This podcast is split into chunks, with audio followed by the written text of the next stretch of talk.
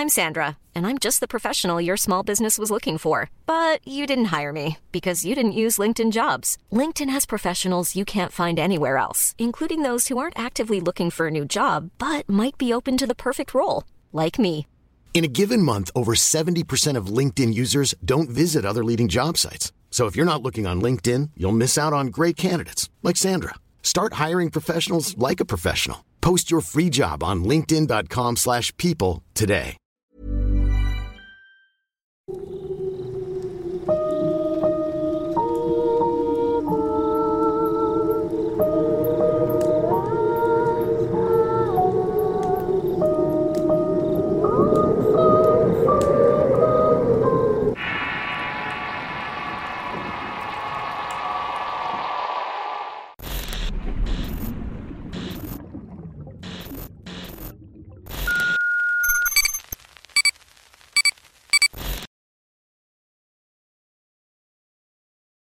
La fiesta de los muertos. Historia escrita y adaptada por Álvaro Ramos para relatos de horror. Hace algunos años atrás estuve viviendo en Ciudad Juárez, Chihuahua. Llegué allá como todos buscando trabajo y la posibilidad de cruzar para los Estados Unidos. Mi familia era muy pobre y me urgía ganar dinero para poder apoyarlos, especialmente con la enfermedad que aquejaba a mi madre. Esta ciudad siempre ha tenido fama de ser muy peligrosa. Existen películas que la retratan como un nido brutal de miseria y violencia. Esto hace que muchos prefieran evitarla. Pero aunque si bien es un lugar controlado por grupos de criminales, es un buen lugar para trabajar y para vivir. Nunca tuve un problema relacionado con la violencia y tampoco los pocos conocidos que tenía en aquella ciudad pero sí lo sabía.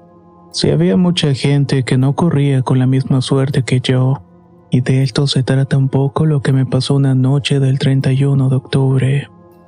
En la fábrica donde estaba trabajando era el mal chico de edad y también el mal nuevo. Acababa de llegar del estado de Veracruz y no conocía a nadie excepto la pareja que me había rentado el cuarto donde vivía.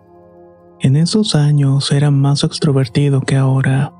Estaba tan acostumbrado a mi pueblo que pensaba que la gente sería igual en todos lados, pero estaba bastante equivocado. Muchos de los compañeros estaban en situaciones parecidas a la mía, obligados a vivir en una ciudad que no era suya y trabajando largas jornadas de trabajo, exponiéndose a los peligros que azotaban al país entero. La diferencia era que ellos tenían muchas cosas más por las cuales preocuparse Tenían hijos, esposas, padres, madres, deudas o simplemente llegaron ahí huyendo de algo y preferían mantenerse trabajando que disfrutando. Por eso cuando yo les decía que fuéramos por unas cervezas después del trabajo, todos me decían que no. Sus negativas en un inicio me eran indiferentes, pero conforme pasaba el tiempo empecé a enfadarme. La rutina de ir al trabajo y regresar a casa y estar encerrado me estaba volviendo loco. Un par de veces quise ir a jugar a unas canchas de fútbol cercanas y cuando llegaba veía gente haciendo de todo menos jugando. Sustancias y alcohol era lo único que veía en ese lugar. Una tarde estaba caminando en un centro comercial cuando conocí a Benjamín. Al verlo por primera vez ofreciéndome pasar a la tienda donde trabajaba me dio mucha risa. Él era el estereotipo que muestran en las películas como deben ser los cholos. Sus pantalones amplios mal debajo de la cadera y una camisa de cuadros grandes de color blanco con gris. Unos tenis negros, cabello muy corto y una cantidad enorme de tatuajes. Era como para oírte si te lo encontrabas en la calle pero al verlo ahí, tratando de que la gente le hiciera caso sin éxito, me dio un poco de lástima y me acerqué. Pásale amigo, tenemos playeras, pantalones, lentes, cinchos y tatuajes. Todo a muy buen There's never been a faster or easier way to start your weight loss journey than with PlushCare. PlushCare accepts most insurance plans and gives you online access to board-certified physicians who can prescribe FDA-approved weight loss medications like Wigovi and Zepbound for those who qualify.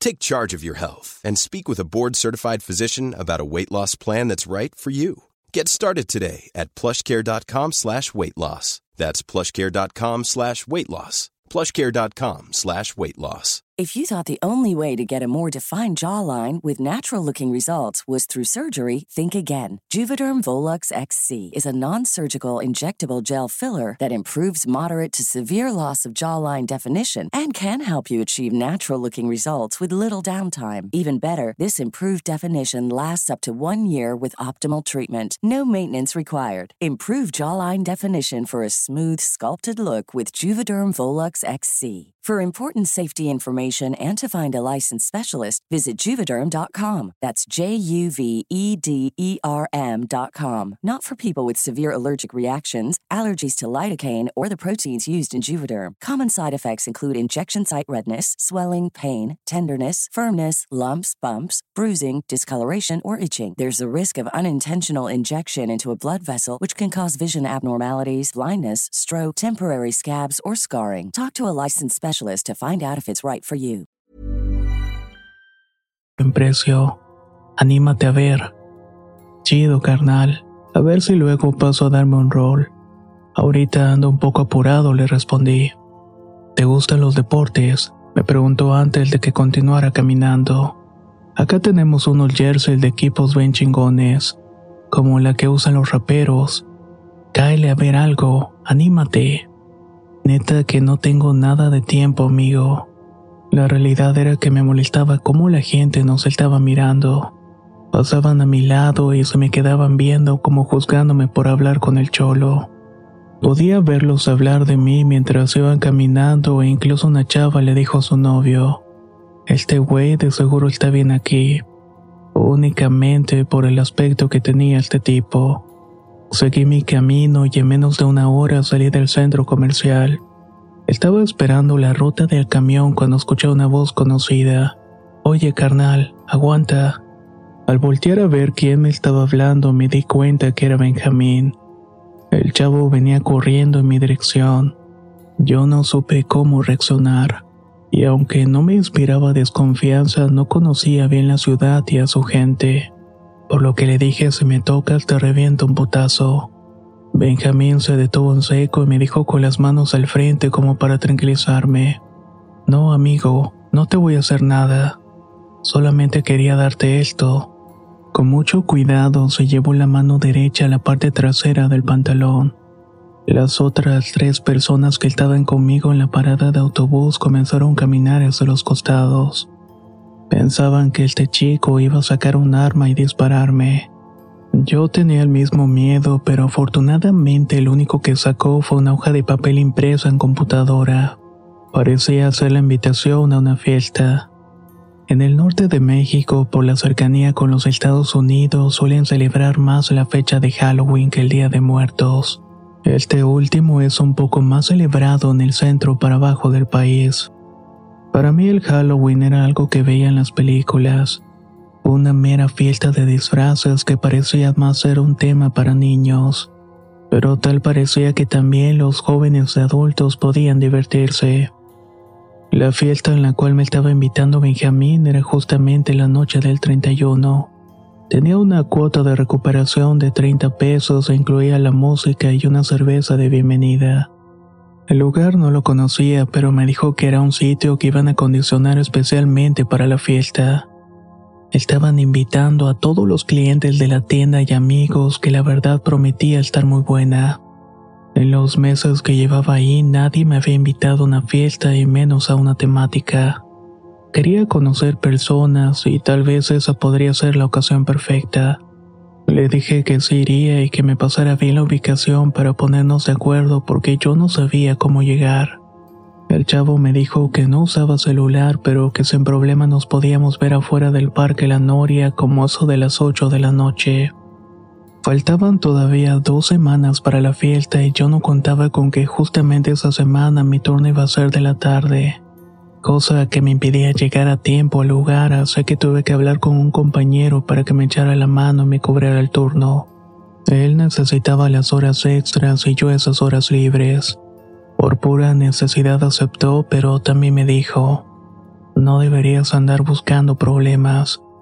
Esa colonia a la cual vas es peligrosa. No vaya a ser que te pase algo. Recuerda que viniste a trabajar para ayudar a tu madre. No le vayas a causar un dolor más grande. Cuando eres joven, sinceramente no sueles pensar en las consecuencias de tus acciones.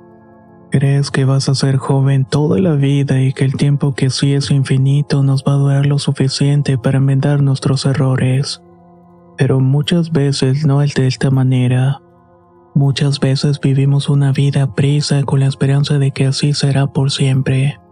Viviendo al filo del peligro con la adrenalina al tope y disfrutando cosas que no queremos que esperen.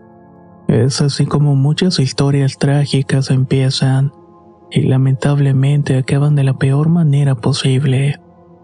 En el camino a la fiesta, Benjamín me contaba sobre su afición a los tatuajes, sobre cómo llegó a trabajar en esa tienda y sobre lo mucho que quería poner su propio estudio de tatuajes. Yo trataba de cambiarle la plática, pues la gente en el camión nos veía raro, especialmente a mí. Una vez más, como pensando por qué estaba sentado con un cholo. Esa banda te va a quedar muy bien. La mayoría son chavos de entre 16 y 20 años. A muchos los conocí patinando y a otros porque fuman de la misma. Pero tranquilo que todos son muy buen pedo. Nadie iba disfrazado y apenas había unas cuantas decoraciones de Halloween. Lo que se abundaba era la cerveza fría y otras sustancias. La música era buena y bastante ruidosa. Afortunadamente no había muchos vecinos cerca a los domicilios para poder quejarse. Por alguna razón recuerdo la cara de todos. Es como si los hubiera conocido por mucho más tiempo que el día de hoy siguen en mi memoria. No sé qué me dieron, pero creo que combinaron con algo que fumé. No fue la mejor idea porque al cabo de unos minutos el cuerpo dejó de responderme. Me sentía completamente mareado y me costaba mucho hablar y levantar el brazo. Recuerdo que Benjamín y una de sus amigas me llevaron a sentarme al interior del domicilio. Era un sillón rojo que olía puros orines. Me dijeron que en un rato se me pasaba el efecto, pero que mientras no me durmiera iba a despertar hasta el otro día con un poco de miedo por la sensación que estaba experimentando y porque tampoco conocía a los chavos que estaban ahí, traté con todas mis fuerzas de permanecer despierto. Pero sinceramente me costaba mucho. Los ojos se me cerraban y cada vez que los intentaba abrir no veía más que imágenes borrosas o sombras. Sombras que pasaban a mi alrededor. Todo me daba vueltas y el ruido de la música tan alta no me ayudaba para nada. En un punto de la noche caí rendido ante el sueño y el mal viaje que traía encima. A la mañana siguiente desperté en un lugar completamente distinto. Me había llevado una especie de casa en obra negra. No había techo y con las paredes cayéndose y totalmente cubierta por maleza. No entendía qué hacía ahí, pero no me faltaba nada. Mi cartera, mi teléfono y mi poco dinero estaban intactos Incluso tenía el boletito de camión de la noche anterior. Aturdido y desorientado salí de ese lugar y vi que la calle se parecía mucho a la del lugar de la fiesta, pero esta era distinta. Había más casas y negocios que yo no recordaba. Aún así imaginé que estaba cerca, y aunque parte de mí quería buscar a Benjamín para reclamarle por qué me había ido a dejar ese lugar, también sabía que tenía que llegar a casa para ir al trabajo. Todo aquel día me la pasé con un dolor de cabeza tremendo. No dejaba de pensar en lo que me habían dado y en lo que me pudieron haber hecho mientras dormía. Estaba tan afectado que incluso pensé ir al doctor para que me revisara completamente. De verdad tenía miedo de haber sufrido algún tipo de abuso. Tuve que esperar hasta mi siguiente día de descanso para ir a buscar a Benjamín a la tienda donde lo había conocido. Necesitaba una explicación sobre esa noche, pero cuando llegué las cosas no salieron como estaba esperando. Al entrar a la tienda me atendió una chica de nombre Paloma. Al verme frunció el ceño y llamó de inmediato al dueño, un tipo mayor que solamente se presentó como School, justo como se llamaba aquella tienda. Buen día, amigo. ¿En qué te podemos ayudar? ¿Qué onda? Ando buscando a Benjamín. ¿Qué Benjamín? Que aquí no hay nadie. ¿En qué tienda te dijeron que trabajaba? Trabaja aquí, de hecho lo conocí aquí mismo. Ves, te dije que era él. Interrumpió Paloma. Ay, ¿cómo es el Benjamín que buscas? Como de mi tamaño, flaco, lleno de tatuajes, pelo muy corto. Andaba vestido con ropa tumbada como de cholo. Paloma y Skull se quedaron viendo y de pronto ella le dijo, fue el 31. Mira, carnal, me dijo Skull muy serio. Yo no sé a qué estás jugando, pero la neta es que esas bromas a mí no me gustan, y a mi chica mucho menos. Así que hasta la chingada si no quieres que te saque yo. La molestia de Skull era evidente y el hecho de que metiera la mano en la bolsa del pantalón me indicaba que podía estar armado. Así que únicamente me disculpé y salí de ahí bastante confundido. No era broma y tampoco estaba jugando. Yo había conocido a Benjamín en ese lugar. Lo recuerdo todo y cómo nos veía la gente, incluso cuando me tomó del brazo para invitarme a pasar a ver los productos. Si Benjamín les había quedado mal en algo, ya no era cosa mía. Yo solamente quería información de él. Caminaba hacia la salida cuando Paloma me habló. Oye, ¿por qué estás buscando Benjamín? Solo quiero saber dónde encontrarlo. Hace unos días fui a una fiesta con él, pero me dejó tirado en un lugar que no conozco. Quiero saber qué pasó, qué me hicieron o qué pedo. ¿Y en dónde fue esa fiesta? Cuando le dije el nombre de la colonia, la chica que a primera vista podía parecer nada creyente se persinó. Me pidió que la acompañara a la zona de los comedores para platicar sobre Benjamín. Te vi hace unas semanas afuera de la tienda y se me hizo raro, comenzó. Estabas hablando con Benji, ¿verdad? Yo te vi ahí solo viéndose adentro y pensé que a lo mejor estabas enfermo, porque no había nadie contigo y parecías decirle que no a alguien. Al principio me dio risa porque hay muchos marihuanillos que se les va el avión, pero después te vi haciendo lo mismo en la parada del camión. Incluso la gente que estaba contigo se hacía a un lado porque pensaron que estabas loco. No sé, eso ya no se me hizo cosa de sustancias, y ahora creo que lo compruebo. Paloma amablemente y con una forma calmada me contó una historia triste y para mí aterradora. Me dijo que el chavo que yo conocía como Benjamín había fallecido cinco años atrás. Habían encontrado sus restos apenas hacía dos años junto con otros 14 muchachos de la misma edad. Benji, como lo conocía ella, había entrado a trabajar con su novio Skull como aprendiz de tatuador y también vendedor de la tienda. No estaba metida en cosas malas, pero por su adicción a ciertas sustancias convivía mucho con gente que se estaba en ese ambiente pesado. Él quería juntar para irse a Tijuana con sus amigos a una competencia de patinetas. Le faltaban seis mil pesos y lo primero que hizo fue pedirle a Skull. Él le dijo que no tenía ese dinero, pero que si lograba llevar 10 clientes que compraran ropa o dos que se hicieran tatuajes le prestaría la mitad. La última imagen que Paloma tenía de Benji era del chico rogándole a la gente que pasara frente al local que entrara a comprar algo justamente como lo hizo conmigo. Esa fue la última vez que lo vieron. Los días siguientes, Benjamín se disculpó con Skull diciéndole que no iba a poder trabajar pues le andaban consiguiendo un jale para juntar los seis mil pesos más rápido. Skull únicamente le dijo que se anduviera con cuidado y que cuando regresara de Tijuana podía regresar a la chamba. Me enteré de su desaparición al día siguiente dijo Paloma mientras se tronaba los dedos. Su hermana vino a buscarlo a la tienda pues tenía cuatro días sin haber llegado a su casa.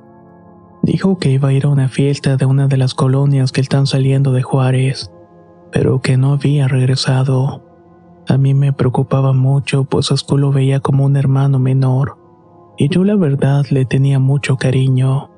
Comenzamos a llamar a los conocidos y de pronto Skull, como estaba tratando a un amigo, salió desesperado diciendo, hubo un levantón en la fiesta de ayer, a la fiesta a la cual fue Benji. Esa noche un comando armado de cinco camionetas llegó disparando a los asistentes de la fiesta. Se bajaron de los vehículos y se llevaron a 19 personas. Todos eran jóvenes de entre 16 y 21 años. Antes de irse amenazaron con matar a las familias de los que estaban ahí de testigos. A todos les terminaron quitando las identificaciones. Tres años después, los restos de 15 de ellos aparecieron enterrados en una fosa clandestina en el camino de Juárez a los Tríos. La versión oficial era que todos los asistentes de esta fiesta eran miembros de una pandilla que se dedicaba a vender sustancias y a cometer delitos para un cartel más grande, que su desaparición y posterior muerte había sido un ajuste de cuenta entre bandas, pues días antes habían asesinado a un miembro de la familia rival. Pero la versión que se cuenta en las calles es que en la fiesta andaba el hijo de un importante miembro del cártel y que únicamente iban por él.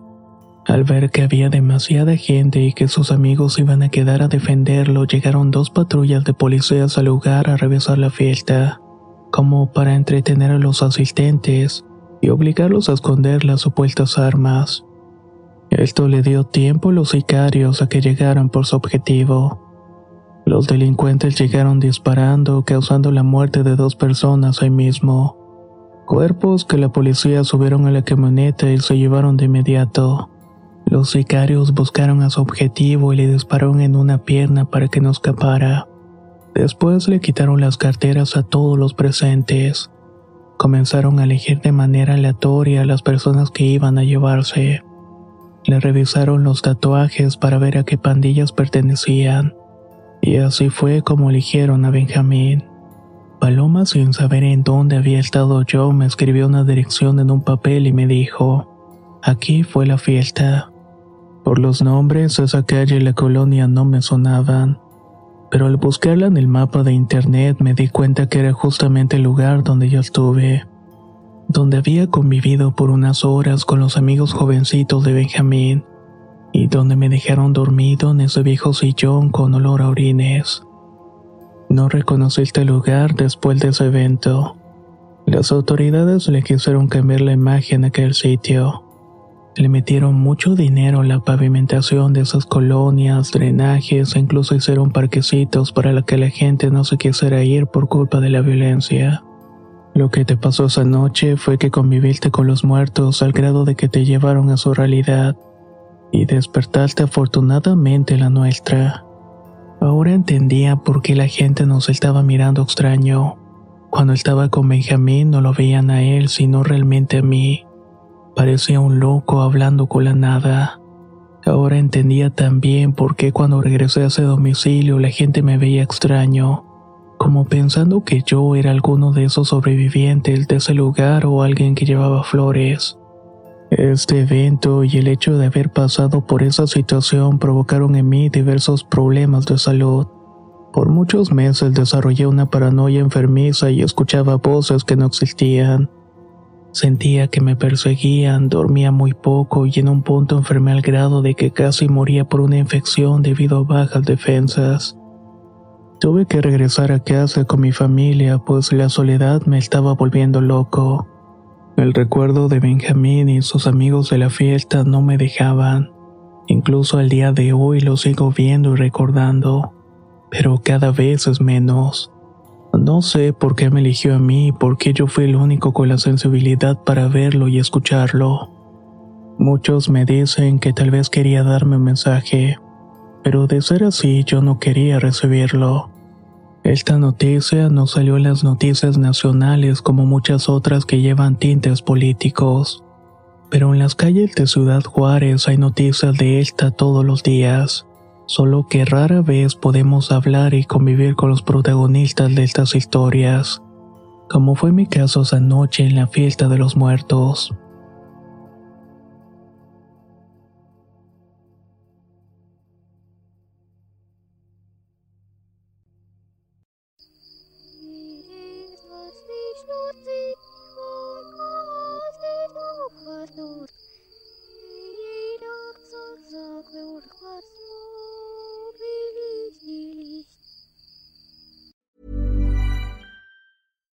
If you're looking for plump lips that last, you need to know about Juvederm lip fillers. With Juvederm Volbella XC and Juvederm Ultra XC, your lip look, whether it's subtle or bold, can last up to one full year with optimal treatment and no additional maintenance. Find a licensed specialist and see if it's right for you at juvederm.com today. That's J U V E D E R M.com. Add fullness to lips in adults over 21 with Juvederm Volbella XC or Juvederm Ultra XC. Do not use if you have severe allergies or a history of severe allergic reactions, or if you're allergic to lidocaine or the proteins used in Juvederm. Tell your doctor if you have a history of scarring or taking medicines that decrease the body's immune response or that can prolong bleeding. Common side effects include injection site redness, swelling, pain, tenderness, firmness, lumps, bumps, bruising, discoloration, or itching. As with all fillers, there's a rare risk of unintentional injection into a blood vessel, which can cause vision abnormalities, blindness, stroke, temporary scabs, or scarring. For full important safety information, visit juvederm.com. Even when we're on a budget, we still deserve nice things. Quince is a place to scoop up stunning high-end goods for 50 to 80% less than similar brands. They have buttery soft cashmere sweaters starting at $50, luxurious Italian leather bags, and so much more. Plus, Quince only works with factories that use safe, ethical, and responsible manufacturing. Get the high-end goods you'll love without the high price tag with Quince. Go to quince.com slash style for free shipping and 365-day returns.